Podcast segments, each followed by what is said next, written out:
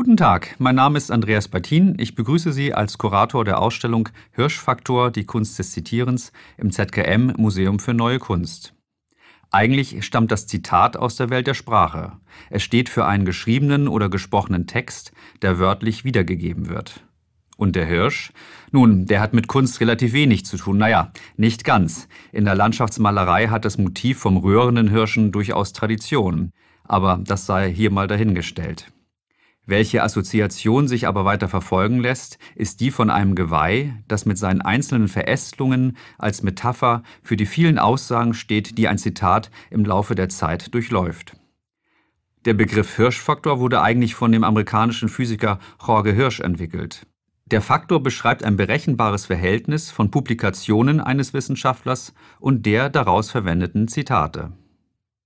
Die Kunstvermittlerinnen der Museumskommunikation Stefanie Kleinsorge und Katharina Hauswald stellen Ihnen am Beispiel von zwölf Werken unterschiedliche künstlerische Strategien des Zitierens vor.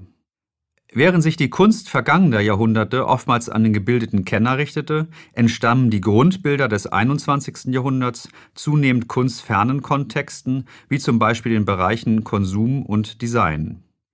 Ein Bild ist ein Gewebe von Zitaten aus den zahllosen Ecken der Kultur. So beschreibt die Künstlerin Sherry Levine den Umstand, dass in der zeitgenössischen Kunst neben Bildern auch Dinge, Symbole und Ereignisse aus allen, auch den alltäglichen Lebensbereichen zitiert werden Spätestens durch den Einzug der sogenannten neuen Medien ist die Diskussion um die Frage nach Original und Fälschung in der Kunst überholt und spielt als qualitatives Bewertungskriterium nur noch eine Rolle für den Kunstmarkt. Die Vorstellung ist aber weiterhin gängig, dass die erstmalige Stil-, Form- oder Motivverwendung das ausschlaggebende Kriterium für den schöpferischen Geist eines Kunstwerkes ist. Hierbei wird auch gerne von der Aura eines Kunstwerkes gesprochen. Eine besondere Kennerschaft von Kunst wird damit vorausgesetzt und vermittelt den Eindruck, dass nicht jeder die Kompetenz hat, Kunst offen zu bewerten. Die Erkenntnis, dass am Grunde des Bildes bereits ein Bild ist, wie Peter Weibel 1995 formuliert hat, wird im gegenwärtigen künstlerischen Schaffen häufig selbst zum Thema. Die Strategie des Zitierens ist dabei als Teil einer kritischen Auseinandersetzung mit der Rezeptionsgeschichte zu verstehen. Die Reproduktivität kann damit als gängiger Modus unserer Zeit verstanden werden. Überall treffen wir auf Bilder und können sie mit einfachen Tastenkombinationen vervielfältigen, weiterleiten und bearbeiten. Zeitgenössische Künstlerinnen und Künstler reagieren vor diesem Hintergrund einer uneingeschränkten Verfügbarkeit von Bildern mit ihrer eigenen Ausdrucksweise. So durchläuft die eine oder andere Ikone der Moderne zuweilen mehrere Medien, bis sie in und mit einem neuen Werk wieder in den Kunstkontext zurückkehrt. Gegliedert ist die Ausstellung entsprechend der zitierten Quellen Kunst, Design, Politik, Religion, Werbung und Konsum. Dementsprechend werden Sie bei Ihrem Rundgang sowohl neue Entdeckungen machen, als auch Vertrautem, einem Motiv, einer Technik, einer Komposition begegnen. Wir wünschen Ihnen viel Vergnügen beim Rundgang durch die Ausstellung.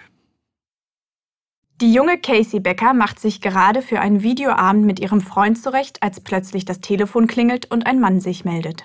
Er will ein Frage-Antwort-Spiel zum Thema Horrorfilm mit Casey spielen. Casey verliert dieses Spiel und wird bald darauf von einem Mann mit einer weißen Maske getötet. Das ist der Prolog zum US-amerikanischen Film Scream von dem Regisseur Wes Craven aus dem Jahr 1996. Bis 2011 erschienen bereits drei weitere Filme. Das Markenzeichen dieser Filme ist die weiße Maske, die sowohl als wiederkehrendes Motiv als auch in den ebenso bekannten Parodien mit dem Titel Scary Movie als Zitat fungieren. Auf Wikipedia heißt es, die berühmt-berüchtigte Scream-Maske ist dem Gemälde Der Schrei des norwegischen Malers Edvard Munch nachempfunden und wurde in einem Souvenirshop für den Film erstanden. Ist Ihnen auch erst diese Assoziation zu Munchs Gemälde in den Sinn gekommen? Kennen Sie womöglich die Filme gar nicht? Hans-Peter Feldmann arrangiert einen klassischen Torso mit einer ähnlichen Maske auf einem schwarzen Sockel. Es ist ein vergleichbares fratzenhaftes Gesicht mit tief liegenden dunklen Augen, das sie unter einer schwarzen Kapuze angafft und stumm anschreit. Daneben steht ein altmodisches Telefon mit Wählscheibe. Es wirkt noch funktionsloser neben dem armlosen und seines Unterleibs beraubten Gipskörper. Die Anordnung scheint damit grotesk. Ein unheimliches Körperfragment, das zwar Angst einflößt oder flößen soll, aber nicht handeln kann, wird neben ein Telefon gestellt, das weder Signale senden noch empfangen, geschweige denn von Ihnen als Betrachter benutzt werden darf. Beide Objekte sind ihren gewöhnlichen Kontexten entzogen und bieten gerade dennoch oder gerade deshalb Anlass zur Interpretation. Feldmann konfrontiert den Betrachter in seinen Arbeiten oft mit Fragmenten, Leerstellen und Mehrdeutigkeiten. In einem Interview, das Hans-Ulrich Obrist mit dem Künstler führte, beantwortete Feldmann dessen Fragen nicht mit Worten, sondern mit Bildern. Wir haben den Eindruck, uns sprachlich austauschen zu können, weil wir bestimmte Vereinbarungen getroffen haben, wie bestimmte Zeichen, also Buchstaben und Worte aneinandergereiht, einen Sinn erzeugen. Letztlich ist aber alles eine Frage der Vereinbarung und Erfahrung. Und genauso könnte man ein Antworten mit Bildern verstehen. Manche erscheinen uns eindeutig, andere vollkommen sinnlos, je nachdem, ob wir mit dem Bild etwas anfangen können, vielleicht eine ähnliche Visualisierung bereits in einem anderen Kontext eingebunden und gesehen haben. Es ist also im Grunde egal, ob wir zuerst Munks Gemälde, die Scream-Maske im Film oder Feldmanns Installation gesehen haben. Relevant ist, wie wir diese Fragmente zu einer Sinneinheit zusammenbringen und was diese in uns bewirkt. Passen Sie auf, dass Sie nicht stolpern. Die Schnüre, die aussehen wie eine improvisierte Befestigung oder eine dilettantisch installierte Absperrung, gehören bereits zu dem Kunstwerk, um das es hier geht.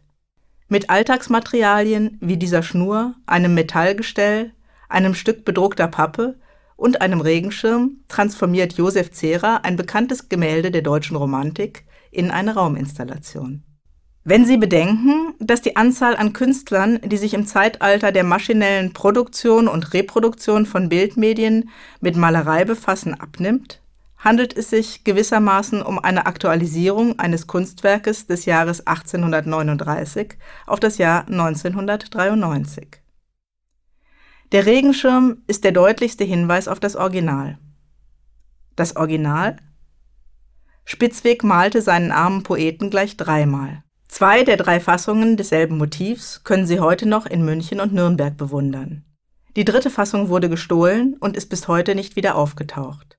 Der private Besitz eines Originales von Spitzweg ist für Einzelne offenbar den Weg in die Kriminalität wert. Zu ihrer Entstehungszeit bedienten Spitzwegs Motive und kleinformatigen Ausführungen den Geschmack eines zunehmend kaufkräftigen Bürgertums, das sich in Kunstvereinen organisierte, zu deren Mitgliedern der Künstler selbst zählte Spitzwegs Bild zeigt einen Schriftsteller in seiner ärmlichen Dachstube. Alles in dieser Szene wirkt provisorisch, improvisiert, ähnlich wie Josef Zerers Umgang mit den Materialien der Installation. Wie hat der arme Poet den Schirm eigentlich unter dem Dachsparren befestigt? Scheint er doch zu schweben. Die rechte Hand des Mannes im Bett verweilt kurz unterhalb des Schirmes, in einer nicht ganz eindeutigen Haltung. Vermutlich skandiert er Verse, die er gerade liest. Der ihn umgebenden Realität scheint er hingegen keinerlei Aufmerksamkeit zu widmen. Der Maler spitzt die Vorstellung vom Künstlertum aus Idealismus, welches von materiellen Notwendigkeiten befreit zu sein scheint, zu. Der arme Poet verbrennt seine eigenen Texte, um zu heizen, während er offenbar, so ist jedenfalls eines der Bücher im Zimmer betitelt, von den Wegen zum Parnass, der Heimat der Musen träumt. Das Missverhältnis von persönlichem Anspruch und gelebter Wirklichkeit gipfelt im Topos vom verkannten Genie. Im deutschen Sprichwörterlexikon von 1867 heißt es, der Faule spricht, es ist nicht Tag, der Arm, ich das nicht haben mag und so weiter. Dieser Spruch, den Josef Zehrer in seine Arbeit integriert, stellt ebenso wie Spitzwegs Gemälde die Verantwortung für das eigene Schicksal heraus. Zehrer zitiert Spitzweg über das Produkt des Poeten, das Gedicht. Er zitiert aber auch den Topos des Künstlers, der nur dann ein wahrer Künstler ist, wenn er arm ist und aus Idealismus handelt. Darüber hinaus persifliert er Spitzweg, indem er Ungereimtheiten in der Darstellung des Bildes aus dem 19. Jahrhundert aufnimmt. Die Befestigung des Schirmes beispielsweise oder die Handhaltung des Protagonisten. Zera zeigt zwar keine Personen, der Titel Fernbedienung lässt sich allerdings als Vorschlag interpretieren, was ein zeitgenössischer armer Poet in der Hand halten könnte. Zehrer ist nicht der erste Künstler des 20. Jahrhunderts, der die Ikone der spitzwegschen Bürgerkunst für sein eigenes künstlerisches Interesse verwendet hat. 1976 entwendete der Performancekünstler Ulay das Gemälde aus der Neuen Nationalgalerie in Berlin und hängte es in eine von türkischen Gastarbeitern bewohnte Wohnung in Kreuzberg. Die Zeiten ändern sich, die Wahrnehmung von Kunstwerken ebenso Im Jahr 2007 initiiert der niederländische Künstler Aldert Maantje mit seinem Gemälde The Night Watch Two Minutes Later das sogenannte Nachtwach Research Project. Alderts Gemälde versetzt die in Rembrandts Nachtwache dargestellte Situation um zwei Minuten.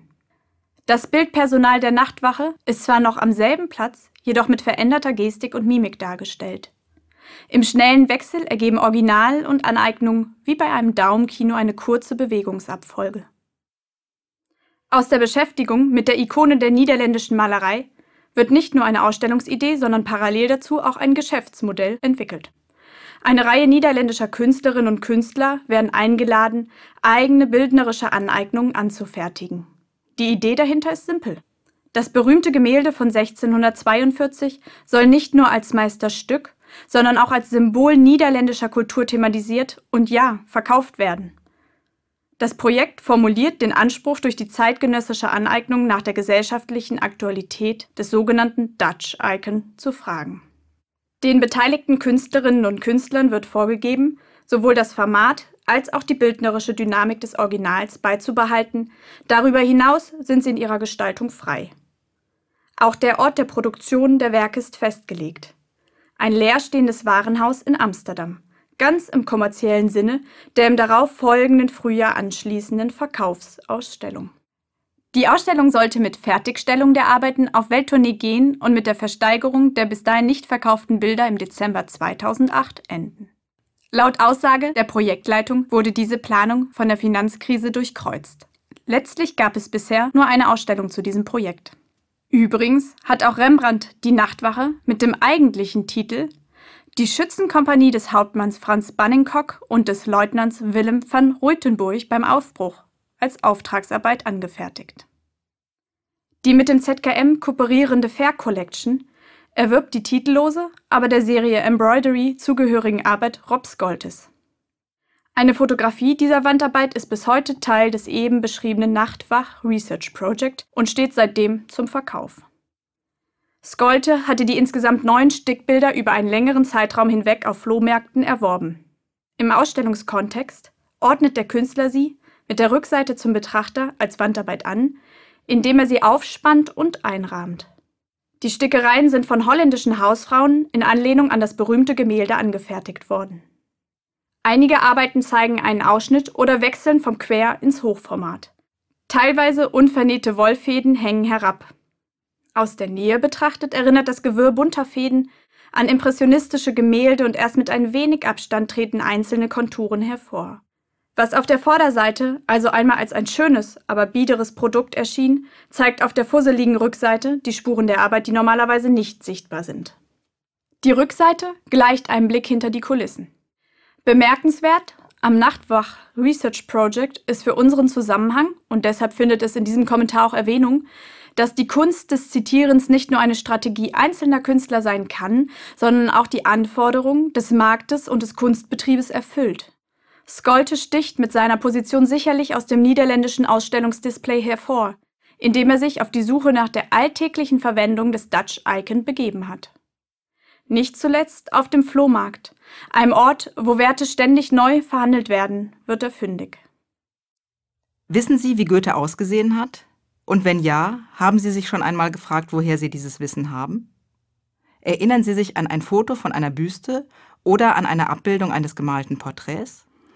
Einer derjenigen Künstler, die den Schriftsteller noch zu Lebzeiten porträtiert haben, war der Maler Johann Heinrich Wilhelm Tischbein. Sein Gemälde Goethe in der Campagna entstand nach einem längeren Aufenthalt Goethes bei dem Maler in Rom im Jahr 1786. Es zeigt den Dichter in Lebensgröße vor den Ruinen antiker Bauwerke ruhend und in Gedanken versunken. Sein Schlapphut gleicht einem Heiligenschein. Tischbein entwirft mit dem Gemälde ein idealisierendes Bild Goethes. Der deutsche Dichter steht in diesem Werk stellvertretend für einen Typus, den des Künstlergenies und des Universalgelehrten.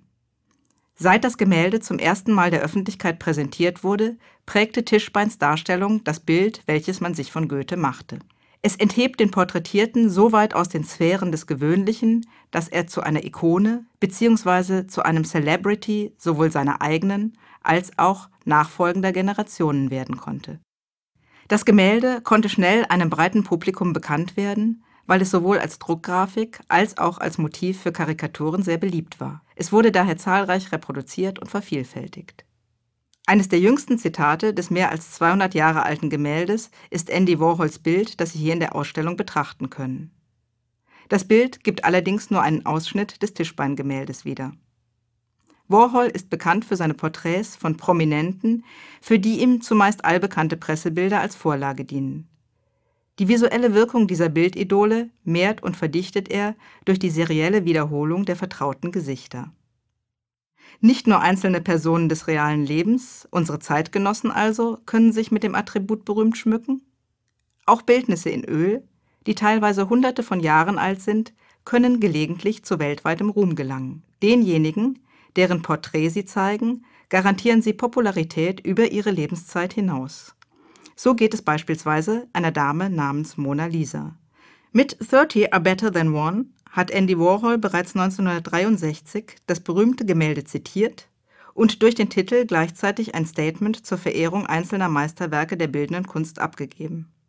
Das Original zählt weniger als die quantitative Vervielfältigung. Massenmedien der Populärkultur finden seit den 1960er Jahren Eingang in die Kunst. In Anlehnung an die zitierten Bilder und Kommunikationswege wird diese Kunst als Pop Art bezeichnet. Andy Warhol zählt zu ihren berühmtesten Vertretern.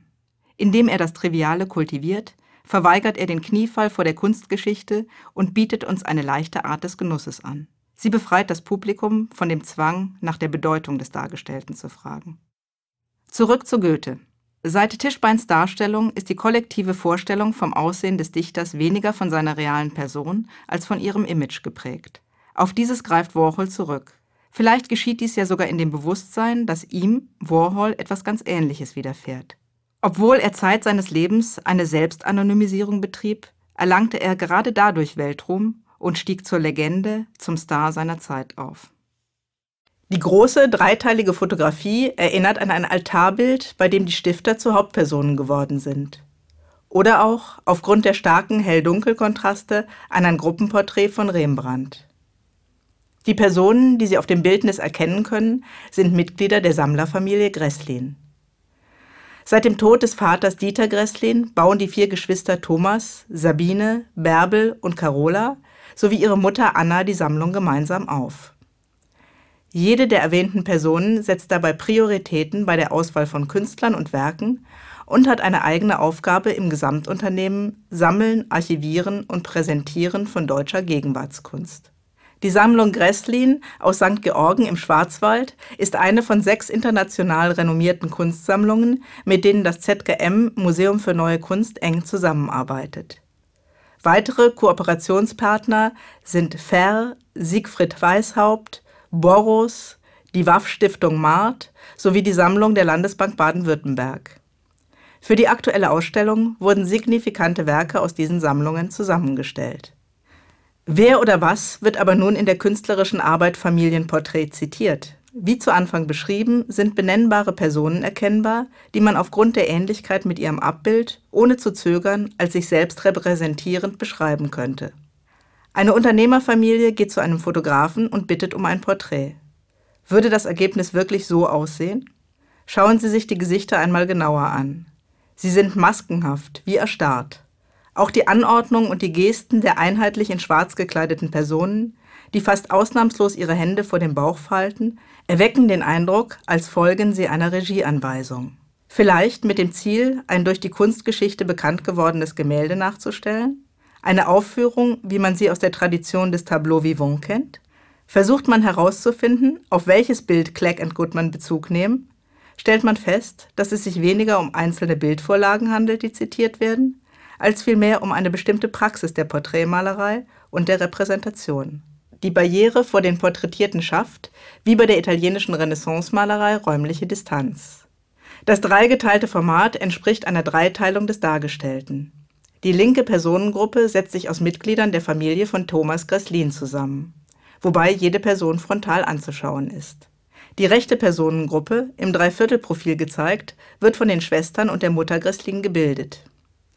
Durch den Abstand zwischen den beiden Gruppen öffnet sich der Bildraum nach hinten.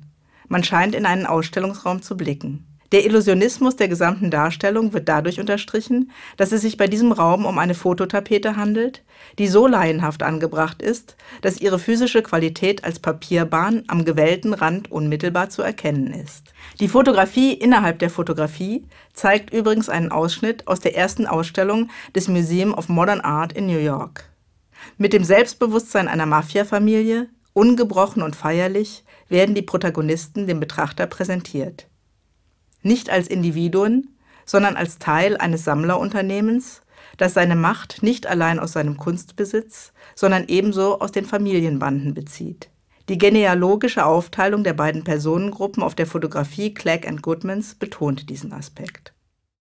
Wie könnte man den Hirschfaktor auf die Kunst übertragen? Wir möchten Sie in diesem Beitrag einladen, sich auf die Idee des Mondrian-Faktors einzulassen. Lässt sich ermitteln, welches Kunstwerk oder welcher Künstler meisten zitiert wurden? Vermutlich wäre der 1872 geborene Niederländer Pieter Cornelius Mondrian dabei mit einem sehr hohen Index vertreten, zumindest in der zeitgenössischen Kunst. Doch wie kommt es dazu, dass gerade diese Kompositionen darauf folgende Entwürfe dermaßen beeinflusst haben? Mondrian wollte ein universelles Gestaltungsprinzip etablieren, das heißt alle Bereiche der Kunst nach abstrakten Prinzipien also unabhängig von Naturvorbildern gestalten. In seinen eigenen, meist malerischen Umsetzungen schafft er geometrische Strukturen, die von einer hohen Farbdifferenzierung und sinnlichen Rhythmik zeugen. Mit einem Netz aus vertikalen und horizontalen Linien schuf er eine genaue Struktur, die durch Flächen in den Grundfarben angefüllt sind. Er lehnte eine diagonale Linienführung strikt ab, so dass er darüber sogar mit einem Künstlerkollegen in Streit geriet und aus der von ihm mitbegründeten Bewegung Style austrat. Über philosophisch-mathematische Überlegungen kam Mondrian zu seinen Gestaltungsprinzipien, die seinen Stil maßgeblich prägten, ihn gleichzeitig aber auch dogmatisch einengten. Seine Bilder waren zunächst umstritten, später jedoch hoch gelobt. Denn nachdem sich die Idee von derartigen Kompositionen in den intellektuellen Kreisen festgesetzt hatte, wurden die Werke als Klassiker der Moderne gehandelt. Wie so oft wurde nicht das Kunstwerk als solches geschätzt, sondern auch seine Idee. Eine bestimmte Vorstellung von der Welt verband sich mit ihm. Mondrians Gestaltungsprinzipien wurden zunehmend stilisiert und flossen in andere Lebensbereiche ein. So konnte Jörg Sasse 1991 ein Foto von einem Duschvorhang machen, der im Stil von Mondrians malweise gehalten ist. Ein Alltagsgegenstand, wird in Anlehnung an künstlerische, eigentlich einzigartige Kompositionsprinzipien entworfen und vervielfacht, um daraufhin wieder durch eine eigentlich beliebig reproduzierbare Fotografie im Ausstellungskontext als Unikat präsentiert zu werden.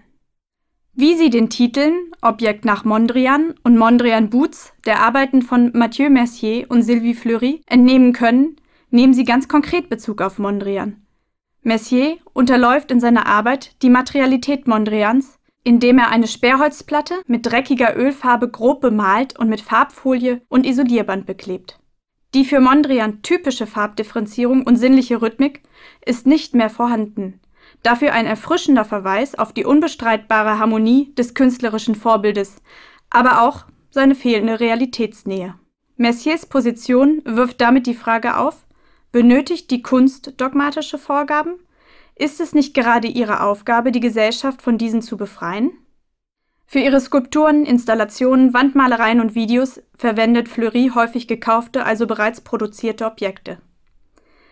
Es ist die Inszenierung von Markenzeichen und die mit ihnen verbundenen Wunschbilder, die sie in ihren Arbeiten thematisiert.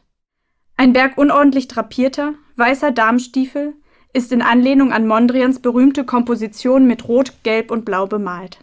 Die selbsternannte Born-to-Shop-Künstlerin bedient sich damit aus dem kulturellen Kaufladen und wählt noch dazu ein, gerade in der Darmwelt begehrtes und als Fetisch gehandeltes Objekt, den Schuh.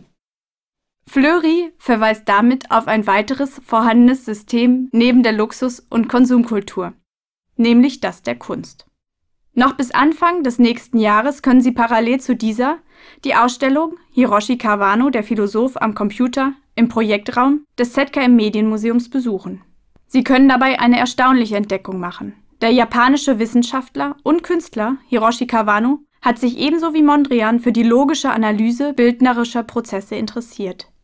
Er hat sich mit der Programmierung des Schönen beschäftigt und auf Basis mathematischer Berechnungen mit Hilfe des Computers die statistischen Eigenschaften von Bildern ermittelt. Mit Cavanus Forschung könnte man die Idee vom Mondrian-Faktor erweitern. Denn wenn Bilder auf bestimmten und statistisch auswertbaren Kompositionsprinzipien basieren, könnte man dann nicht für jedes künstlerische Werk eine solche Übergangswahrscheinlichkeit berechnen? Gabriel Arussos Wandbild ist Albrecht Dürers Kupferstich Melancholia I nachempfunden. Auch wenn Ihnen Dürers Bild nicht detailgetreu in der eigenen Vorstellung präsent ist, so vermittelt doch die abgebildete Gestalt mit ihrer aufgestützten Körperhaltung und dem finsteren Gesichtsausdruck eine ähnliche trübsinnige Stimmung. Unschwer ist zu erkennen, dass es sich um Adolf Hitler handeln soll. Akribisch können Sie jetzt die einzelnen Details durchgehen und würden neben weiteren Parallelen, wie beispielsweise der vergleichbaren Bildaufteilung, der linienhaften Darstellungsweise und dem auf beiden Bildern auftauchenden Tierkörpern, auch signifikante Unterschiede feststellen.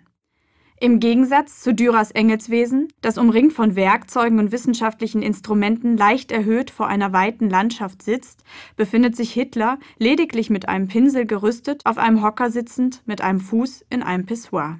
Umgeben von Blumen schaut er auf eine kleine Schnecke, die die Rückseite einer Leinwand hochkriecht. Die Leinwand verschließt den Blick in die Tiefe des Bildes. Die erdrückende Anordnung der Bildelemente wird verstärkt durch die herabstürzenden, gehörnten Tierkörper. Seit der Antike beschäftigen sich Gelehrte mit den Gemütszuständen des Menschen. Damit verbunden waren unterschiedliche Vorstellungen, wie sich der Geist und das Denken visualisieren lassen. Heute prägen computergenerierte Gehirnbilder der Neurowissenschaften, wie sie in den Medien massenhaft publiziert werden, diese Vorstellung mit. Neben der aktuellen Diskussion um die Aussagekraft wissenschaftlicher Visualisierungen steht das uralte künstlerische und philosophische Interesse am menschlichen Geist. Auch gegenwärtige Künstler reflektieren ihr Schaffen und fragen nach dem Ursprung ihrer Ideen. Die Melancholie steht für den Gemütszustand von tiefer Niedergeschlagenheit, Traurigkeit und Depression. Ein klassischer Deutungsansatz für Melancholia I ist der, dass Dürer den Melancholie-Begriff als Temperament mit dem Künstlergenius in Szene setzt. Diese Idee vom melancholischen, ja depressiven Künstler hat sich sowohl im Fremd- als auch Selbstbild des Künstlers festgesetzt. Indem Arusso also die Vorstellung vom Künstler als Schöpfer mit der Figur Hitlers als Weltenherrscher und gescheiterter Künstler auf die Spitze treibt, hinterfragt er das Fremd- und Selbstverständnis des Künstlers von heute. Dass Arusso mit seinen Anspielungen keine neue Erkenntnis illustriert, scheint ihn gar nicht zu stören. Im Gegenteil, er spielt sogar mit dem abgebildeten Pissoir auf das Ready-Made an, mit dem bereits vor knapp 100 Jahren Marcel Duchamp auf die Bedeutung von Konzept und Kontext für die Kunst aufmerksam machte. Es gibt nichts außerhalb, der italienischen Künstlerin Chiara Deinis, haben wir Pfarrer Franz Scherer um einen Kommentar gebeten. In dem folgenden Gesprächsauszug stellt er eine Verbindung zwischen dem theologischen Gottesbegriff und der Rauminstallation her. Hier geht es nach meiner Auffassung um das Motiv des Spiegels. Wir haben hier zwei Spiegel. In der Bibel haben wir einen Spiegel, und zwar bei Paulus. Und Paulus, der sagt, wir sehen jetzt in dieser Welt, da sehen wir die das Göttliche nur wie in einem Spiegel. Also nur, bildhaft. Also im Grund ist uns das, das Göttliche nicht direkt zugänglich. Aber es hat zwei Spiegel, weil sich eben seit der Welt des Paulus die Dinge verändert haben. Nämlich einerseits dieser Spiegel, der, der nach wie vor das Göttliche spiegelt, den, den göttlichen Hintergrund der Welt, und andererseits der Spiegel, der den Menschen ernst nimmt. Es geht hier ganz schlicht um die Gottesfrage, wie sie sich seit der Aufklärung neu stellt. Und man kann sagen, bis zur Aufklärung, da waren praktisch alle Menschen gläubig. Und bei der Aufklärung und nach der Aufklärung, da muss sich dann der Glaube rechtfertigen vor der Vernunft. Das andere Weltbild war natürlich viel einfacher, wie man es etwa in der Bibel findet. Dort war die Welt dreistöckig angelegt.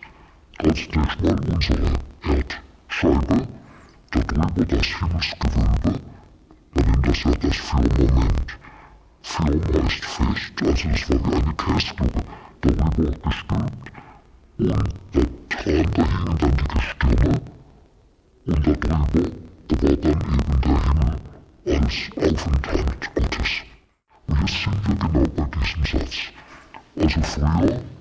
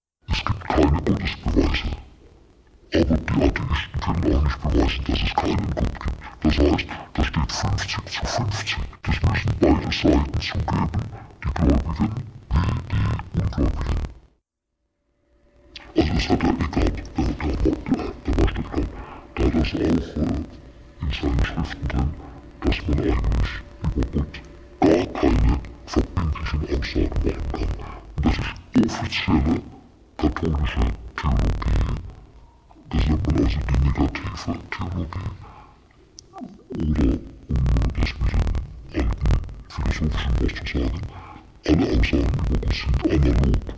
Das heißt, es ist weniger zutreffend, was man über Gott sagt, als zutreffend.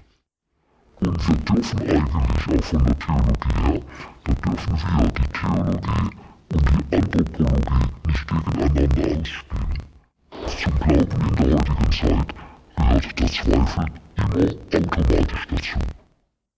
Auferstanden aus Ruinen und der Zukunft zugewandt, lass uns dir zum Guten dienen, Deutschland, einig Vaterland. Kennen Sie diese Zeilen? Es ist die erste Strophe der Nationalhymne der Deutschen Demokratischen Republik.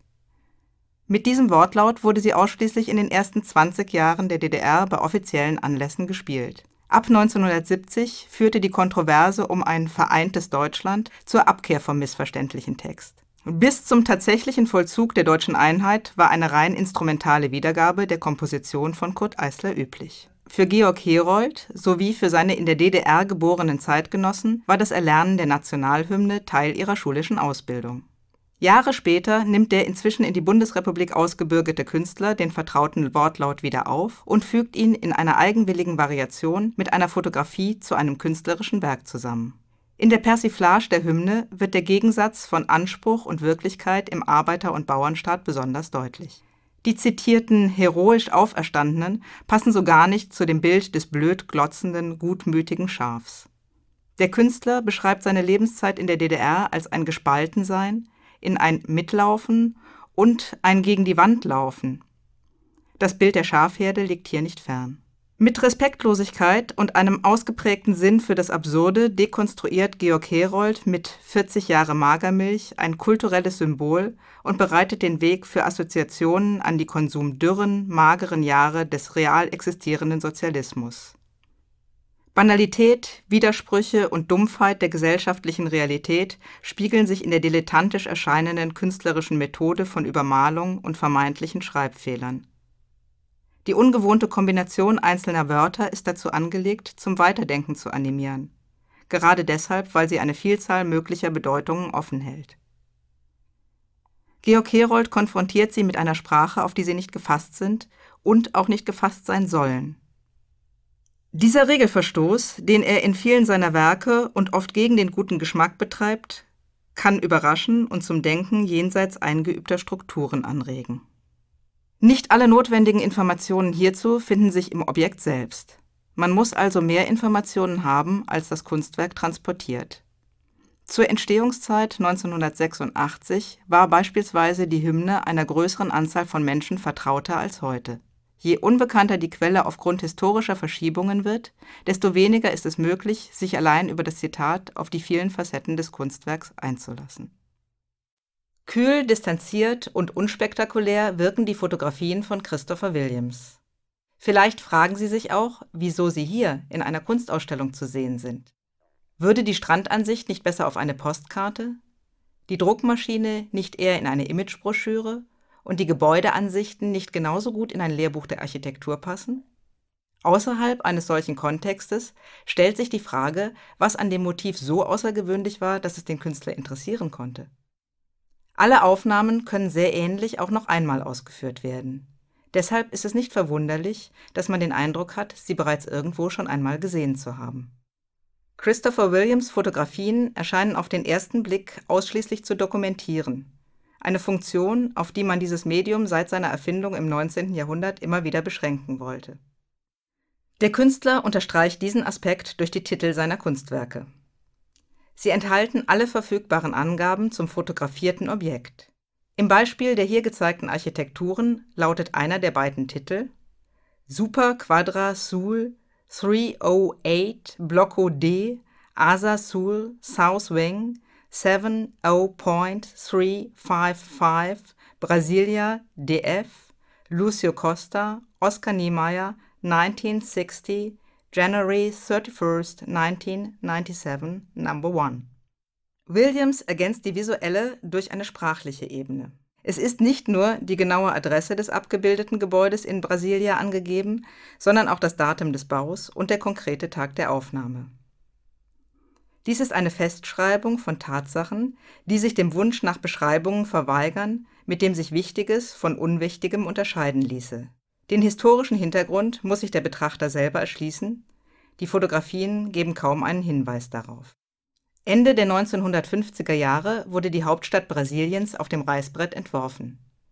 Innerhalb dieser künstlichen Stadtstruktur plante der Architekt Oskar Niemeyer Verwaltungsgebäude, die sogenannten Superquadras Niemeyer weigerte sich jedoch, dem Wunsch seiner Auftraggeber zu folgen und seinen Entwurf dahingehend zu verändern, unterschiedliche Eingänge für Menschen weißer und schwarzer Hautfarbe zu schaffen.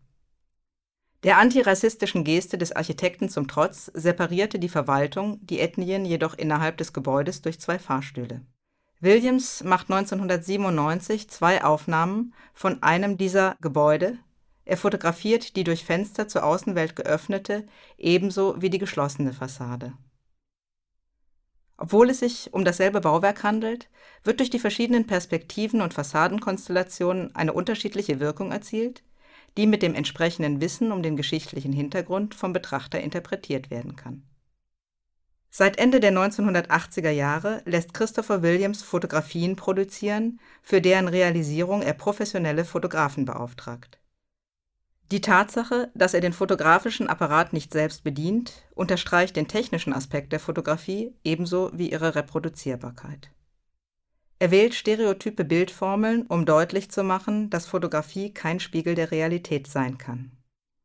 Konzeptkünstler der sogenannten zweiten Generation, zu denen Williams gehört, interessieren sich im Gegensatz zu ihren Vorgängern wieder für die materielle Visualisierung ihrer Konzepte. Im Falle von Williams dafür, wie fotografische Bilder eigentlich gemacht werden. Schon von weitem haben Sie vielleicht die großformatigen, zum Teil in schrillen Farben gehaltenen Leinwände gesehen. Der Künstler Michel Mayeros ist in dieser Ausstellung mit drei Arbeiten gleich durch zwei mit dem ZKM kooperierende Sammlungen vertreten. Die Sammlung der Landesbank Baden-Württemberg und die Sammlung Boros. Auf der großen Wand sehen Sie die Arbeiten Trash Pop und Split. Schräg gegenüber befindet sich Marmblock 61. Trashpop entsteht neben einer Reihe weiterer großformatiger Wandarbeiten während seines einjährigen Aufenthaltes 2001 in den USA. Die unterschiedlich ausgestalteten Schriftzüge Shots und Trashpop verlaufen wie über eine große Plakatwand. Majeros verfolgt das Zitieren als künstlerische Strategie. Man könnte auch von einer Sampling-Methode sprechen. Kaum eine Arbeit von ihm steht für sich allein. Dabei verwertet er alles, was ihm in den Blick fällt. Er experimentiert sowohl mit den stilistischen Möglichkeiten und medialen Grenzen der modernen Malerei als auch mit ungewöhnlichen Inhalten. Indem er beispielsweise die Zweidimensionalität des Mediums durch raumgroße Installationen erweitert, verschiedene Techniken wie Malerei, Siebdruck und Computerausdrucke kombiniert und unsere gegenwärtige Bilderwelt mit der Wahl seiner Motive reflektiert. Er wählte sowohl Fantasienamen als auch konkrete Titel, wie beispielsweise bei Split wo der Bezug zum gleichnamigen Speiseeis und das Langnese-Logo offensichtlich sind. Design, Werbung, Computerspiele, Pop und Trash. Alles ist gleichbedeutend, kann ausgewählt und durch seine bildnerische Isolierung verfremdet werden. Es gibt für Majeros keine Unterscheidung zwischen High und Low Culture. Im Gegenteil, dogmatische Überfrachtung der Kunst durch diskursive Begriffe wie Wahrheit oder Unsterblichkeit oder Unmittelbarkeit sind ihm suspekt.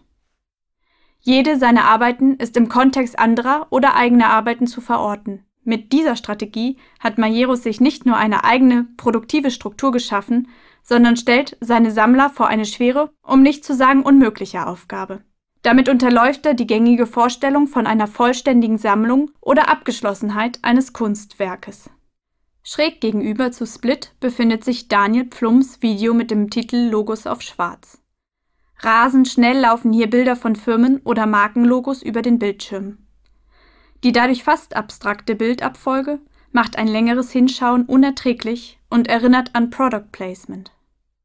Product Placement ist die Platzierung von Produkten oder Firmenlogos für Werbezwecke in verschiedenen Medien. Diese Einflussnahme erfolgt in Film und Fernsehen manchmal ganz offensichtlich in Form einer Requisite, manchmal aber auch durch sehr schnelle Ein- oder Überblendung, die beim bloßen Hinsehen nicht zu erfassen sind, aber unterbewusst dennoch wahrgenommen werden. Haben Sie das Kunstwerk schon einmal gesehen? Wissen Sie, wer es erstellt haben könnte? Ein Flugzeug aus Blei, das kann doch nur von dem berühmten Künstler Anselm Kiefer sein, mutmaßen Sie vielleicht. Ihre Vermutung ist richtig und dennoch täuschen Sie sich. Ein Blick auf das Titelschild klärt auf. Sturtevant, Kiefer, Voyage au bout de la nuit. Alain Sturtevant fertigt berühmte Werke der bildenden Kunst, die zuvor von anderen zeitgenössischen Künstlern erdacht und realisiert worden sind, ein weiteres Mal an. Im Rahmen aktueller Diskussionen um das Recht am geistigen Eigentum stellt sich die Frage, darf sie das überhaupt? Die Künstlerin vertritt die Meinung, dass Kunst ein allgemeiner Besitz ist, ebenso wie Wolken. Das deutsche Copyright hingegen regelt den Zugriff auf das Werk eines Autors und schützt es vor nicht autorisierten Zugriffen. Dem Antrag der Erben von Joseph Beuys folgend wurde beispielsweise 1992 auf dieser Rechtsgrundlage entschieden, dass Sturtevant einen Fettstuhl aus der Ausstellung im Württembergischen Kunstverein zu entfernen habe. Nicht alle Künstlerkollegen reagieren dementsprechend auf die Arbeit von Elaine Sturtevant. Für sie lässt sich ein Kunstwerk, ist es erst einmal auf dieser Welt, verwenden wie jeder andere Gegenstand. Er lässt sich anschauen, reproduzieren oder verbreiten. Indem sie ein Werk doppelt, benutzt sie es auf die gleiche Weise wie andere bildende Künstler die uns umgebende Wirklichkeit. Sturtevant macht keinen Unterschied zwischen Natur und Kunst. Beides kann gleichermaßen als künstlerische Vorlage dienen. Damit reagiert sie auf die von ihr konstatierte zunehmende Beliebigkeit unserer Wirklichkeit. Bezogen auf die Kunstwelt gipfelt diese Beliebigkeit in der Aussage, dass jeder ein Künstler, alles und nichts Kunst sein kann. Was eignet sich Sturtevant im Fall von Kiefers Werk aus der Serie Voyage au bout de la nuit eigentlich an? Kiefers Werk zitiert den Titel eines Romans des als Antisemiten bekannten und wegen Verbrechen gegen die Menschlichkeit verurteilten Autors Louis Ferdinand Céline. Während dieses Zitat und Céline Ausgangspunkt für Kiefers Schöpfung und für das Werk von zentraler Bedeutung sind, fehlt bei Sturtevant dieser Bezug. Lediglich die Tatsache, dass Kiefers künstlerische Arbeit eine Ikone der westlichen Kultur ist, macht sie für die Künstlerin interessant. Durch die Auswahl der Zeitgenossen und ihrer Werke gibt Sturtevant vor, welche Kunstwerke wichtig sind, nämlich diejenigen, die durch Marktwert, Ausstellungs- und Reproduktionsfrequenz ein großes Maß an Aufmerksamkeit und damit eine hohe Wertschätzung erfahren. Auf ihre Weise schreibt sie durch die Doppelung berühmter Werke Kunstgeschichte. Ihre Angriffe auf die Grenzen von Autorschaft und Originalität, auf den Glaubensakt an das Original und auf den Fetischstatus von Kunstwerken sind nicht zuletzt eine Reaktion auf den Verlust von wesentlichen, bis dahin sinngebenden menschlichen Eigenschaften. Die physische Anwesenheit des zeitgenössischen Menschen ist heutzutage weder für seine biologische Reproduktion noch für die Kommunikation notwendig. Oder, um es mit den Worten von Elaine Sturtevant auszudrücken, der Mensch ist überflüssig und entbehrlich und genauso große Kunst und Künstler. Der Mensch ist ein Doppel. Die lange Tradition des Begriffes Zitat ähm, rührt für mich daher, dass es eigentlich die am häufigsten praktizierte Form der Aneignung ist und ähm, immer auch da greift, wenn es darum geht, sich eines kulturellen Gedächtnisses oder so etwas zu vergewissern. Und also sobald sich der Mensch produktiv ähm, mit der eigenen Geschichte, mit der eigenen Kulturgeschichte auseinandersetzt, äh, ist er im Prinzip schon dabei zu zitieren. Das kann man zum Beispiel dann daran sehen, dass die ganze Kunstgeschichte seit der mit dem frühen Mittelalter und dann vor allem auch äh, in der Renaissance eigentlich eine ist, die immer wiederkehrend ähm, Zitate bringt in der Weise, dass sie Motive wiederholt. Also man kann zum Beispiel einzelne Motive oder Szenen aus der Bibel nehmen oder aus der griechischen Mythologie und äh, dann sehen, wie, ein Einzel wie einzelne Künstler, aber vor Dingen halt auch einzelne Werkstätten ähm, diese Motive immer wieder aufgreifen. Es gibt ganze Motivkanen, es gibt Musterbücher oder so etwas, wo ähm, das immer wieder wiederholt wird. Und ähm, es ist jetzt nicht sicherlich keine 1 zu 1 Kopie, sondern es sind halt Zitate, Zitate bekannter Motive. Was das Besondere am Zitat auch ist, ist, dass es im Prinzip äh, eine gewisse Vorkenntnis des Betrachters äh, voraussetzt.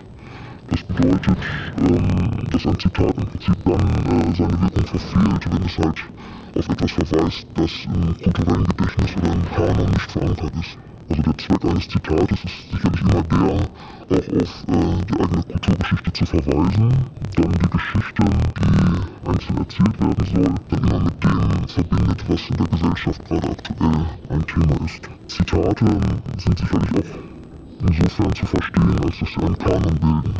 Das heißt, wenn bestimmte Dinge, bestimmte Motive, bestimmte Erzählungen immer wieder zitiert werden, dann ähm, tritt durch diese Wiederholung so etwas wie einen Kanon ein. Das heißt, dann wird etwas für besonders wert erachtet, es wird wiederholt und ähm, ja, so bildet sich dann halt auch so etwas wie ein kulturelles Gedächtnis. Bei der Kopie ist es eigentlich so, dass ähm, das nach wie vor noch relativ oft negativ assoziiert wird. Das heißt, man ähm, traut der Kopie nicht zu, dass es etwas Eigenständiges ist. Man glaubt, dass die Kopie etwas eins zu eins reproduziert, dass dort in gewisser Weise keine große künstlerische Schöpfung mit verbunden ist. Ein Problem, das die Kopie hat, ist meiner Meinung nach die, dass wir immer noch von einem Originalitätszwang ausgehen. Das heißt, Kunst muss für uns äh, irgendetwas Originelles haben, etwas Ursprüngliches, etwas Erschaffenes. Und ähm, dieser Originalitätszwang, der verkennt, glaube ich, in ganz großer Weise die äh, kulturelle Praxis, die über Jahrhunderte herrscht und geherrscht hat, aber auch nach wie vor herrscht. Allein ähm, der Begriff der Imitation, der zum Beispiel Übung und Aneignung beschreibt, oder die Emulatio, wo es um weiterführende Nachahmung oder beziehungsweise ähm, das Übertreffen eines Vorbildes geht. Diese beiden Begriffe sind Begriffe, die in der Künstlerausbildung schon seit dem Mittelalter eine ganz, ganz große Bedeutung haben. Wenn man sich die Werkstätten anschaut, im Prinzip die Form, wie Kunst seit dem Mittelalter oder seit der frühen Neuzeit ähm, produziert wird, zum Beispiel die Werkstätten bei Kranach oder ähm, bei Rembrandt oder Rubens, dann ist es immer so gewesen, dass dort ganz viele Künstler mitgearbeitet haben. Und ähm, wir sprechen letztendlich nur davon, äh, ob es sich um einen originellen Rembrandt gehandelt hat, in dem ähm, die Maler, die dort gearbeitet haben, die Spezialisten, äh, versucht haben, im Stil des Meisters zu malen. Der Meister letztendlich allerdings nur so das Finishing dieses Kunstwerkes geleistet hat und dann halt die Signatur draufgesetzt hat. Und all das, was dort in diesem Werkstück entstanden ist, hat halt ganz äh, stark auch mit einem gewissen Form- oder Motivkanon zu tun, der dort dann ähm, wieder aufgenommen wurde oder reproduziert wurde. Und äh, es gab halt Vorlagen, nach denen gemalt wurde, es gab Musterbücher, nach denen gemalt wurde. Und all dies äh, findet sich dann halt auf den äh, neu geschaffenen Werken wieder. Und man kann es ein Zitat nennen, man kann es aber in gewisser Weise auch eine Kopie nennen, weil wenn in einer Werkstatt oder wenn der Künstler gemerkt hat, dass ein bestimmtes Bild sich unglaublich gut verkauft, dann ist da nicht von zurückgeschaut worden, dieses Bild eins zu eins zu kopieren. Oder etwas anderes, was äh, in der Zeit auch viel äh, kursierte, waren Kupferstiche als Vorlagen von Gemälden und dort wurden dann auch mindestens einzelne Szenen, aber teilweise auch ganze Gemälde kopiert. Ich denke, das ist bei ähm, der Kunst bei der Reproduktion äh, immer ein ganz, ganz wichtiger Punkt gewesen, nämlich der, dass man sich an Reproduktion schulen kann, an Reproduktion bilden kann. Und äh, wenn man sich zum Beispiel die Sammlung an Kupferstichen anguckt, später an Lithografien, dann sind die äh, vor allem entstanden und wurden gesammelt, weil man damit äh, beweisen konnte. Man konnte äh, sich Motiven oder in äh, bestimmten künstlerischen Stilen schulen. Das ist halt ein Punkt, der in der Geschichte der Reproduktion immer ganz, ganz äh, wesentlich äh, gewesen ist, nämlich ähm, die Möglichkeit, mit der Reproduktion, indem ich sie kenne, äh, was Neues zu schaffen. Sei es, dass ich über äh, bestimmte Künstler schreibe oder aber in der Kunstpraxis, dass ich äh, Reproduktionen als Vorlage nehme und äh, sie zitiere und daraus was Neues schaffe.